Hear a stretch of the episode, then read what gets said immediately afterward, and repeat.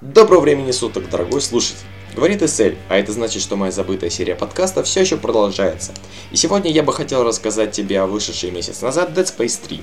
Да и вообще, в связи с выходом третьей части, хотелось бы проанализировать всю серию в целом. Казалось, у Dead Space 3 шансов хорошо показать себя уже не было совсем. Споры о том, стала ли новая часть страшнее, начались еще с выхода Dead Space 2 и не утихают до сих пор. Страх понятие субъективное. По десятибальной шкале страха игру мы оценить вряд ли сможем, но количество людей, пугающихся от первой части, все же превосходит тех, кто играл во вторую и третью. К тому же, первый геймплей на E3 некоторых неприятно удивил. В игре мы увидели не привычный хоррор, а какой-то среднестатистический шутер. К тому же нововведения типа укрытий, перекатов, общих патрон ко всем видам оружия уж точно не порадовали никого.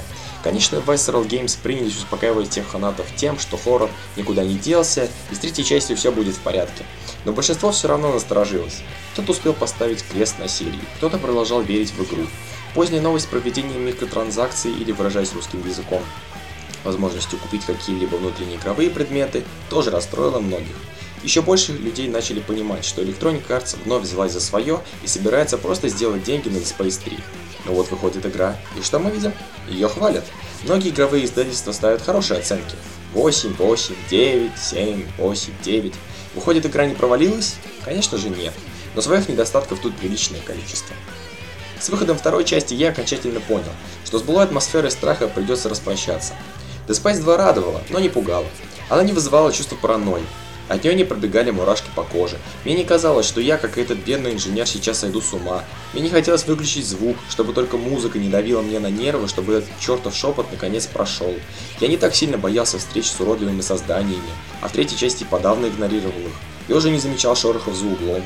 В игре уже не было той атмосферы безвыходности, той дикой безнадеги, когда порой просто хотелось сесть и больше никуда не идти смерти, которая преследовала игрока везде, куда ни глянь. То прямо перед нами, немного не успев, умирает женщина, то мы видим обезумевших членов экипажа Шимуры, сумасшедших сестер, кромсающих уже давно мертвых пациентов, какого-то случайного пассажира, бьющегося головой об стену.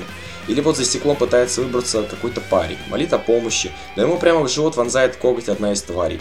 А через некоторое время его обезображенный труп встанет и отправится искать нас. Во второй части нет лишь половины этого. Продолжение нашумевшей первой части меняется.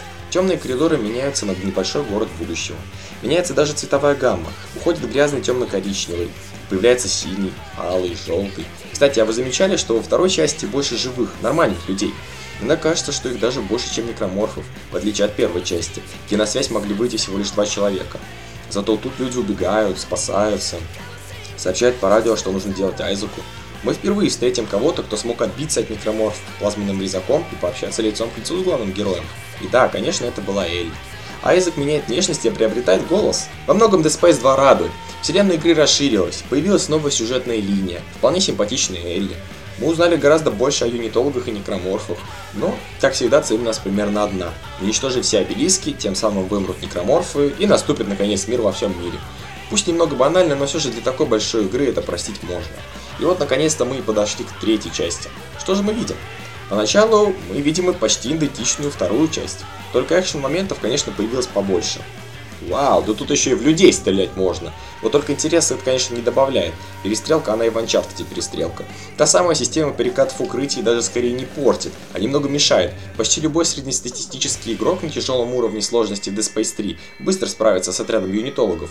Благо, выглядывая из укрытий, тени закрывают голову от пуль поэтому они убиваются быстро.